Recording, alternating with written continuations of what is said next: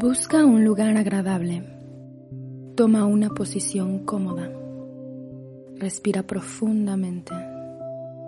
Relaja tu cuerpo.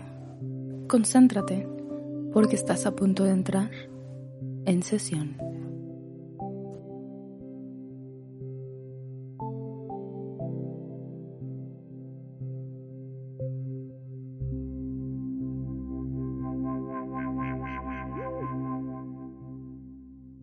Advertencia. Recuerda que este programa es meramente informativo y busca dar a conocer temas relevantes en salud mental. A pesar de que se cuente con asesoramiento y conducción de un experto en el tema, esto no sustituye el hecho de asistir a recibir la atención adecuada y necesaria. Gracias. Buenos días, buenas tardes o buenas noches. Mi nombre es Lucía Hernández y estoy con Alejandro Sandoval y el día de hoy, como cada semana, vamos a platicar pues de algo relacionado con la salud mental. Esta semana vamos a tocar el tema de la somatización, pero bueno, antes de comenzar, les recuerdo nuestras redes sociales. En Facebook nos pueden encontrar como En Sesión PSIC de Psicología y Alejandro lo pueden encontrar como psicólogo Alejandro Sandoval, también en Facebook. Y bueno, a mí me pueden encontrar en Twitter como eh, Lucía-HD EZ28. ¿Ok? Entonces, pues como siempre esperamos algún tipo de comentario, de retroalimentación, qué les gusta, qué no les gusta del programa, pues obviamente para que, vamos a mejorar para, para, ustedes. Esperemos que el trabajo que hasta ahorita venimos haciendo sea pues el adecuado, eh, pero siempre hay oportunidad para, pues para seguir aprendiendo, modificando y creciendo y de eso se trata este proyecto. Entonces, bueno, Alejandro, danos la bienvenida y platícanos qué es el somatizar. Hola, ¿qué tal a todos? Y bueno, nosotros vamos a considerar una somatización a una serie de síntomas físicos que van a producir malestar en nuestro cuerpo, en nuestro sentir y que no pueden ser explicados por alguna otra situación médica. ¿sí? Por ejemplo, de esas ah, muchas veces las personas ah, tienen un dolor de cabeza que a pesar de que ya han tomado eh, la pastilla eh, X cosa, sigue doliendo. Señal que no es un dolor físico tradicional común, sino que lo está provocando otra cosa. Entonces, ¿Qué sería esa somatización? El somatizar es esa expresión física, la manera en la que nuestro cuerpo externa los malestares psicológicos. ¿sí? Esa es la razón de por qué somatizamos. Así es. Normalmente cuando nosotros no sabemos sobrellevar o no sabemos cómo procesar, cómo eh, literalmente sacar todo nuestro estrés, nuestro enojo, bueno. Sí, pues lidiar con algunas Correcto, nuestro cuerpo va a buscar la manera de sacarlo y expresarlo, ¿no? No necesariamente es funcional, porque pues un dolor de cabeza, un dolor de estómago, bueno, varias cosas que pueden llegar a pasar, a manera de que el cuerpo exprese, externe lo que nosotros psicológicamente estamos sintiendo. Ahorita que mencionas eh, el hecho de que no siempre es funcional, ¿esto quiere decir que hay somatizaciones funcionales? Pues no me atrevería yo a decir que hay funcionales, digamos que hay unas que no nos van a generar tanto problema, porque al final el somatizar nos va a generar una incomodidad, ¿no? Pero puede ser algo muy leve como, no sé, ah, me enojé y eh, me ardió poquito el estómago, ah, me enojo muy seguido y me salieron úlceras y ahora se me está desbaratando todo lo que tengo adentro, ¿no? O sea, digo, podemos llegar a ese grado exagerado, ¿no? Pero, por ejemplo, hay quienes, eh, una manera de somatizar es que le salen pequeños granitos, ¿no? Y les da comezón y puede no llegar a ser tan molesto, o sea, ojo, si es molesto, puede no llegar a ser tan grave pero de eso a que alguien se paralice o tenga un derrame cerebral, creo que estamos hablando de un extremo a otro, ¿no? Ok. No sé, pensaría que, por ejemplo, alguna somatización mm, funcional ante, ante el, cuando necesitas hacer muchas cosas, ¿no? Que tienes muchos deberes, ¿no?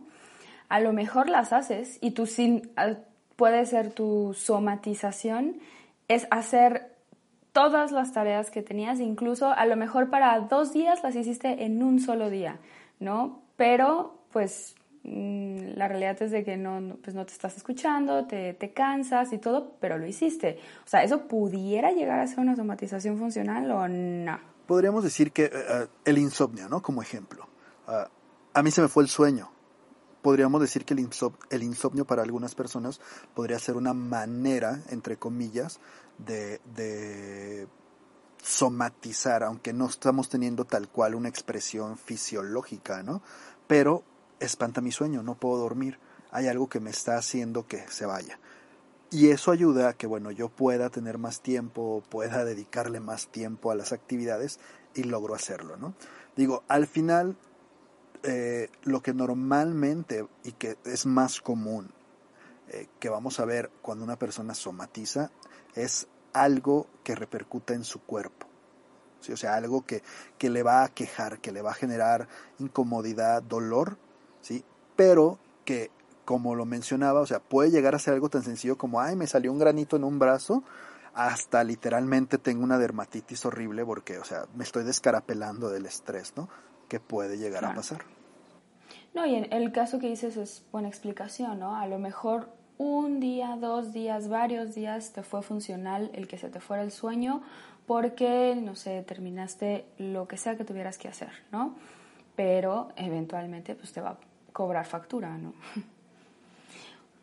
ok, y entonces, ¿esta somatización es algo que se puede realmente controlar? Sí, como normalmente estas somatizaciones son a causa de alguna situación, algún conflicto, problema, emoción que tenemos alrededor de nosotros. Una vez que nosotros eh, solucionamos o damos eh, fluidez a esa situación conflictiva, los síntomas van desapareciendo, ¿no? Quizá no inmediatamente, pero definitivamente van eh, disminuyendo hasta desaparecer completamente. ¿Y para que desaparezca es necesaria la terapia o qué clase de, proceso es el que se tendría que realizar? Creo yo que no es necesario, o sea, digo, lo ideal sería que no tuviéramos que llegar al grado de asistir a la terapia eh, pensando en que, ok, ah, un ejemplo, ¿no? Yo, o sea, yo Alejandro, sé que cuando a mí me duele la cabeza es por dos razones. Una, no he comido, que suelo malpasarme muchísimo. Dos, no he dormido bien. Sí. Eso, son dos de las cosas que siempre me ha reclamado Lucía, que no me alimento a mis horas y que no duermo en las horas necesarias, ¿no? Entonces, yo sé que si me duele la cabeza es por alguna de esas dos razones. Entonces, yo me alimento o descanso lo necesario y mi dolor desaparece, ¿sí? Ahí es como la manera de somatizar. Pero hay personas que no identifican qué les puede provocar o que no saben o que en verdad está ya a tal grado, como lo mencionaba, donde, bueno, ya no es un granito, sino ya me estoy descarapelando, donde ya me generó una infección en la piel o donde ya tengo una úlcera por estar generando gastritis, colitis, etcétera. Entonces, bueno, ahí sí, aparte de tener la precaución médica, pues tenemos que trabajar en psicoterapia porque ya estamos llegando a grados donde realmente puede provocarme un daño físico esa somatización, ¿no? Ahora, no estoy diciendo que solamente en esos casos graves, por así decirlo, es cuando hay que ir a terapia, sino que lo ideal es que todos tengamos las herramientas necesarias o el autoconocimiento necesario para saber qué es lo que nos está provocando. Si yo desde que me dolió la cabeza por primera vez ya me tomé mi pastilla y no hay una razón que la explique, ¿yo puedo ir a terapia? Claro que sí, o sea, si yo sé que es una somatización adelante. Aquí, ojo, advertencia, cuadrito rojo con luces. No se automediquen, no den por hecho que un dolor de cabeza que no se me quitó en dos, tres días, ah, es una somatización. No, consulten a su médico y si su médico no identifica ninguna razón con la que él puede explicarlo, entonces podemos comenzar a suponer que se trataría de una somatización. No, y también conozcanse ustedes mismos, ¿no? Y evalúen eh, si han estado bajo algún tipo de presión, eh, pues que no les es común, a lo mejor mucho estrés en la casa, en el trabajo, cualquier otro factor externo que pudiera estar causando sí, y no normalizar eh, dolores por más comunes, entre comillas, que sean. Yo conocí el caso de una persona que ah, pues un día platicándome bien normal, ah, es que pues ya ves lo normal que te duele la panza. Yo así como, no, es que no es normal que te duele la panza. Sí, o sea, pues normal que tienes que estar tomando omeprazol o algo porque te arde el estómago. Yo así como, no, no, a ver, espérame, es que tú no tienes que estar tomando eso, ni es normal que te arda. O sea, no, ve y chécate, ¿no? Porque damos por hecho que, pues sí, es, es, es normal, ¿no? O sea, te arde el estómago ya a cierta edad, ¿no? O sea, no debería de pasar. Entonces, sí hay que conocernos y saber, pues, identificar si hay algo que no lo podría estar provocando. Claro.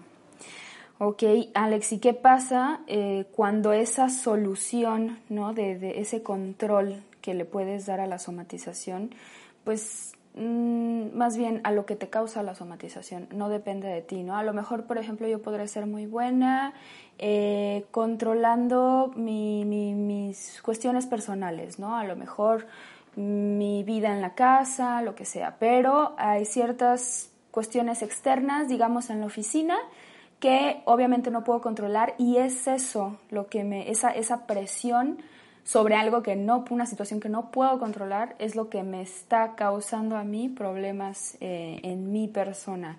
Entonces, ¿qué puedo hacer? Ok, bueno, ahí lo que, lo que podemos trabajar es la manera en la que yo puedo procesar o eh, trabajar con mi estrés, ¿no? O sea, si no depende de mí al 100% el modificar, cambiar, quitar el factor estresante o que lo provoca, qué sí puedo hacer yo, qué sí tengo el control, es la manera en la que puedo procesar esa información, ¿no? Entonces, si yo tengo un elemento en el trabajo, una situación, o por ejemplo, acaba de pasar el examen de admisión para los muchachos de la universidad, y yo siempre les digo, o sea, muchachos, el examen es un examen común y corriente, ustedes le están dando quizá la importancia de más, y por eso es que lo sienten como imposible, pero no deja de ser un examen, ¿no?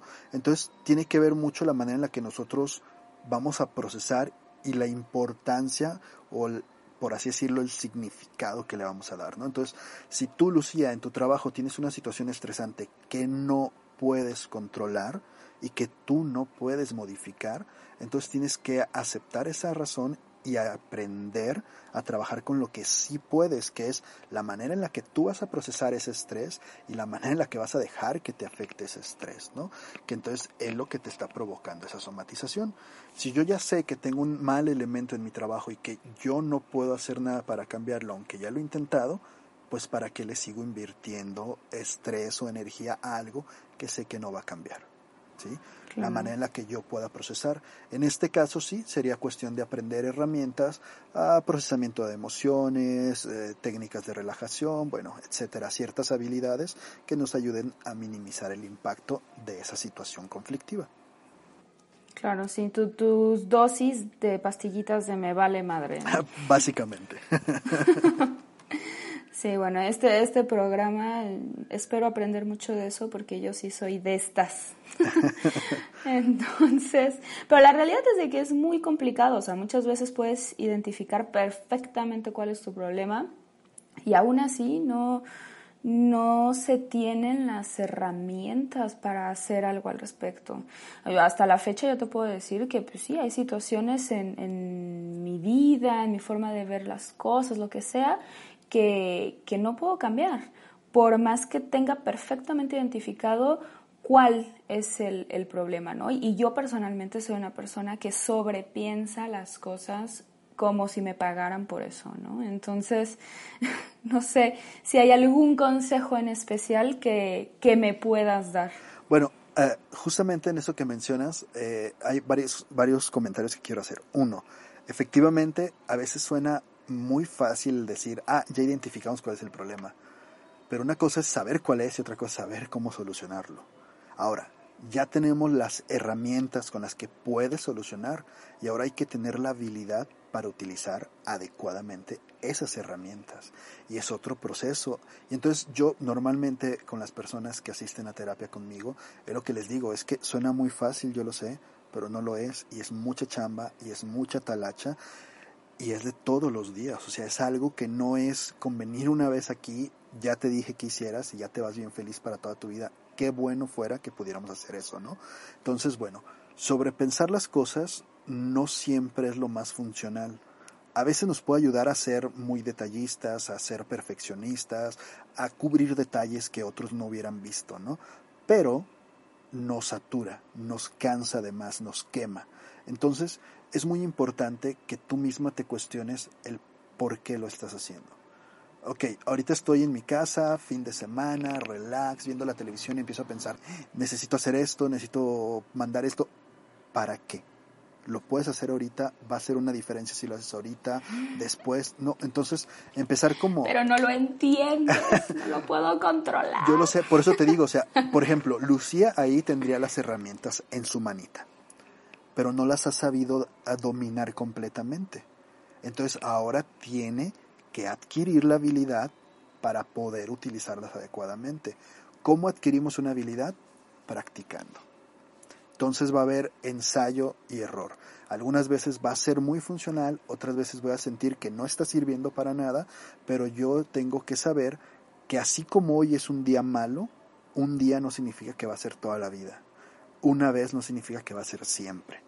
Entonces, si hoy me siento mal y de plano digo, hoy no quiero hacer nada más que estar tirado en el suelo, ok, regálate ese día, tírate en el suelo sabiendo que te vas a levantar, sacudir el polvo y continuar el resto de los días. ¿sí? Entonces, es, es todo un proceso muy largo donde tenemos que identificar pensamientos, tenemos que trabajar con acciones, conductas, bueno. Insisto, suena a veces muy fácil decir lo que piensas, lo que sientes, lo que haces, pero es muy muchísimo trabajo. Oh, sí. y más cuando ya empiezas a ver que el cómo te sientes, el cómo piensas, empieza a afectar en tu cuerpo, que es justamente de esto que hablamos, ¿no? Que ya tienes un dolor de cabeza, un dolor muscular, que ya te afectó algún órgano, o sea, porque puede llegar al grado de realmente generarte un problema serio en tu salud todo por estresarte, por enojarte, por preocuparte, pues prácticamente diríamos de a gratis, ¿verdad? ¿Qué les, ¿Qué les cuento? Yo he tenido problemas de cabeza, de mandíbula, de espalda, de riñón y todo por lo mismo. Qué bonito manojo de estrés, ¿verdad? Pero bueno, heme aquí platicando alegremente de lo mal que estoy. Pero a ver, Alex, ¿cuáles son las somatizaciones más comunes? Aparte de las que, de las que ya acabo de mencionar. bueno, justamente dolores de cabeza, es muy común los dolores de estómago, lo que es colitis, gastritis, este, tensión en los músculos, especialmente en la zona de los hombros, eh, eh, algún tipo de afección en la piel, como pueden ser granitos, ah, caída del pelo, es muy común. De hecho, este es un dato curioso. En la universidad, el semestre antepasado, porque el pasado prácticamente fue en línea, el semestre antepasado yo llegaba a un salón, específicamente a un salón de clases, y lo veía lleno de cabello siempre. O sea, el suelo estaba lleno de cabello. Yo decía, ¿en serio qué pasa? O sea, ¿no lo limpian o qué? Y yo pues reportaba el salón me decían, ah, ok, sí, mandamos a alguien de volada. Y luego yo volví a entrar a clase y lo veía lleno. Y me decían, es que sí lo limpiaron, o sea, es que diario entra alguien a limpiar ahí. Y era el cabello del estrés, de que así no me quiero imaginar las, los pobres alumnos, pero dejaban el suelo así en serio, había demasiado cabello.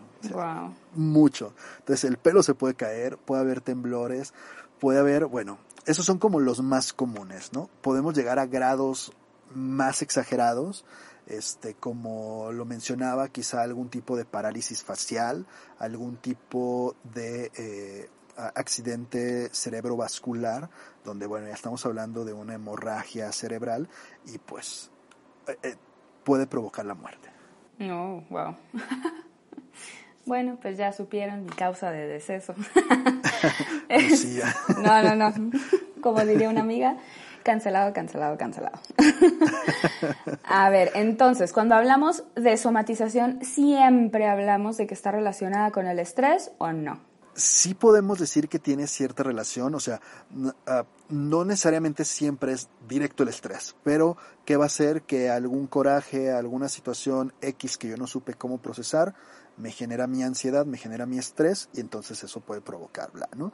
Entonces, ah, no es la única eh, situación relacionada eh, con las somatizaciones, pero es muy común que eso lo transformemos en algo que nos preocupa, que muchas veces lo decimos igual a estrés y entonces provoca esa somatización.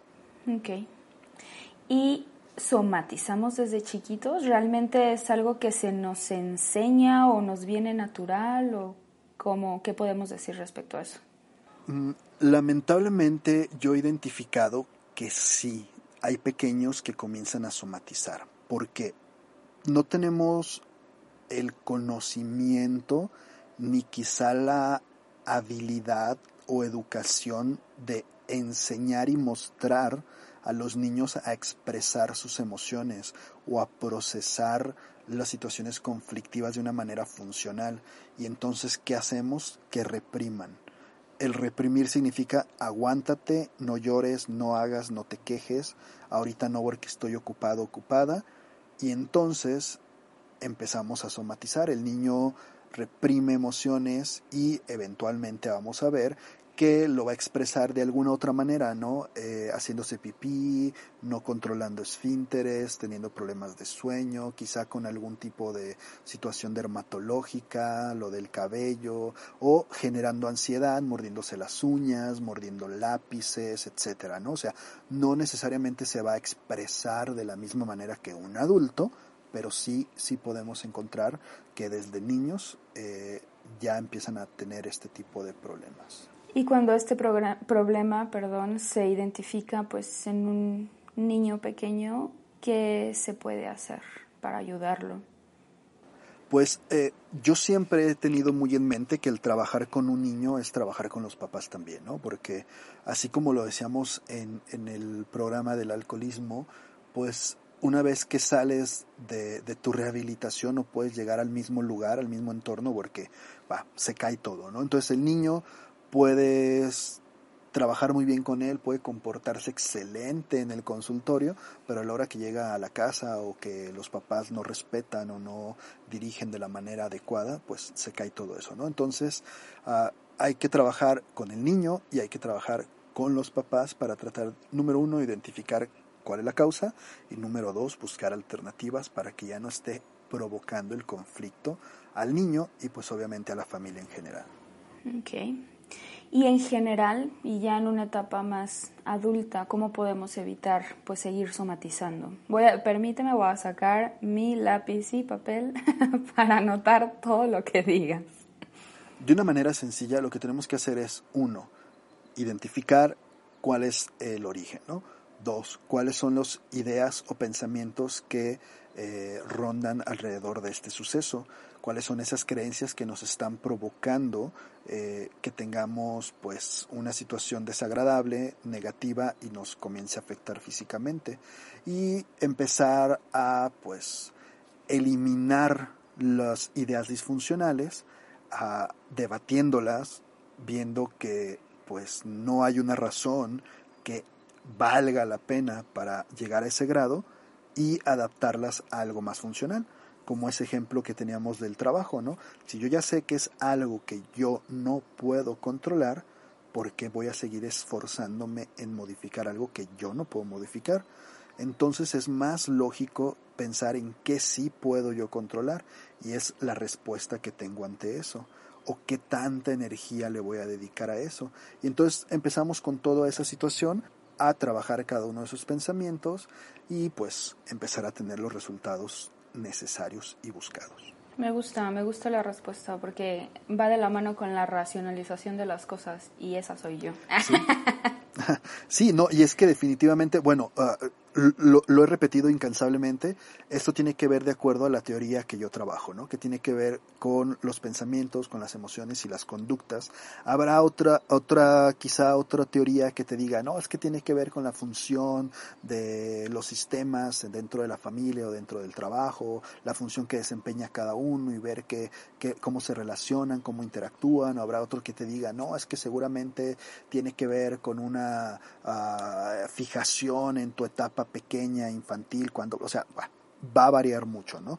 Yo en lo personal, esta es mi explicación y para mí es muy funcional, ¿no? Y efectivamente, para personas como, como tú, que, que lo acabas de mencionar, bueno, esto de racionalizarse me da, bueno, esa es una muy, es un muy grande trabajo que tienes que hacer. Sí, definitivamente. Y supongo que esto de la somatización da, si se presenta de igual forma en hombres y mujeres, ¿no? y bueno, ya dijimos que se puede somatizar desde pequeño, pero ¿existe algún rango de edad en el que a lo mejor es más común? Ah, yo diría que eh, principalmente en adolescentes y adultos. O sea, insistimos, se puede presentar desde niños, pero lo, lo vemos más o quizás se agudiza más en adolescentes, o sea, en etapa quizá como tipo universitaria, donde ya el estrés o quizá la, la, responsabilidad de las cosas aumenta, y pues en la etapa adulta, ¿no? También donde ya tenemos pues una serie de responsabilidades y situaciones que, que si de pronto no sabemos cómo procesar, nos empiezan a, a asfixiar y tener este tipo de consecuencias. Ok. Pues a ver, Alex, asústame y platícame qué tan grave puede llegar a ser una somatización. Ok, o sea, ya hablando de cosas fuertes, podemos estar hablando de dolores constantes de cabeza que mucha gente puede llegar a confundir con migraña y que realmente mil tratamientos que se haga jamás va a tener una solución porque realmente no está atacando el problema, ¿no? Gastritis, colitis que pueden provocar úlceras o afecciones digestivas. Este, sabemos, bueno, imagino que sabemos que una úlcera puede llegar a ser mortal en el grado de que si realmente eh, esa lesión se agranda o, realmente hay una perforación, pues corremos el riesgo de alguna infección y que o afecte algún otro órgano. Ah, parálisis eh, parciales en el rostro, incluso en el cuerpo. Ah, ah, hay gente que por el estrés tan grande o un enojo tan grande puede llegar a perder la vista temporalmente. Ah, como lo mencionaba, un evento vascular cerebral, lo que conocemos como un derrame cerebral, y que pues con mucha suerte es algo que pasa, se rehabilita y no causó gran problema, pero pues dependiendo la gravedad del lugar, la cantidad, etcétera, pues puede llegar a tener consecuencias muy graves.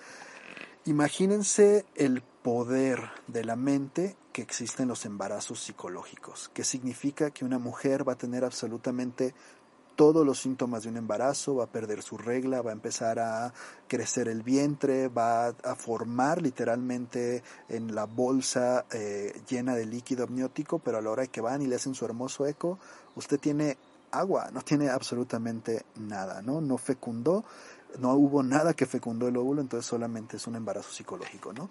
Y con todos los síntomas, o sea, a ese grado puede llegar, ¿no? Y como lo mencionamos, bueno, muchos de estos lamentablemente, si no se tratan adecuadamente o a tiempo, pues pueden tener afecciones mayores o la muerte. Ok, bueno, asustada estoy, muchas gracias. Detallazo, ¿verdad?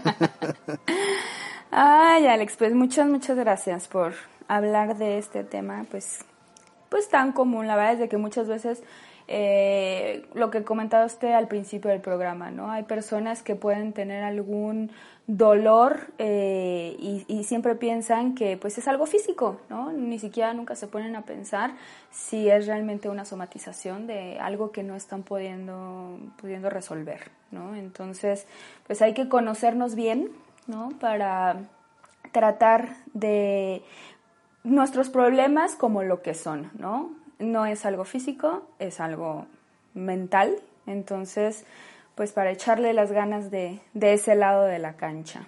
Sí, y, y bueno, aprender, reconocer que, que quizá aún no le damos esa importancia, pero los problemas emocionales pueden romper esa barrera de lo no factible, de lo no palpable y convertirse en algo físico, ¿no?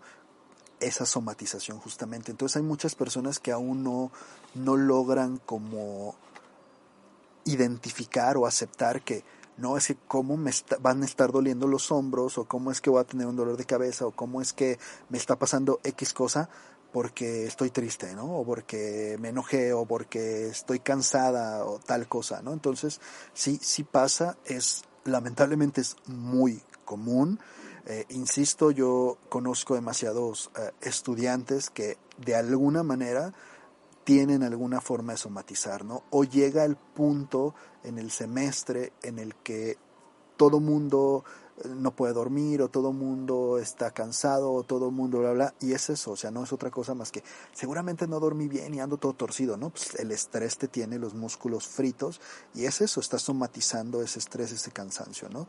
Hace unos días una amiga me comentaba que sí, justamente tiene la espalda dolorida, tiene los hombros exageradamente hechos bola y ella dice, ah, es que seguramente el espacio de mi trabajo no está tan ergonómicamente acomodado, ¿no? O sea, y yo digo, ah, no, no creo que sea eso, yo creo que va más por otro lado, pero bueno, ella cree que no, que su silla es el causante del problema. Entonces, bueno, tenemos que identificar eso y, muy importante, saber que realmente lo podemos solucionar.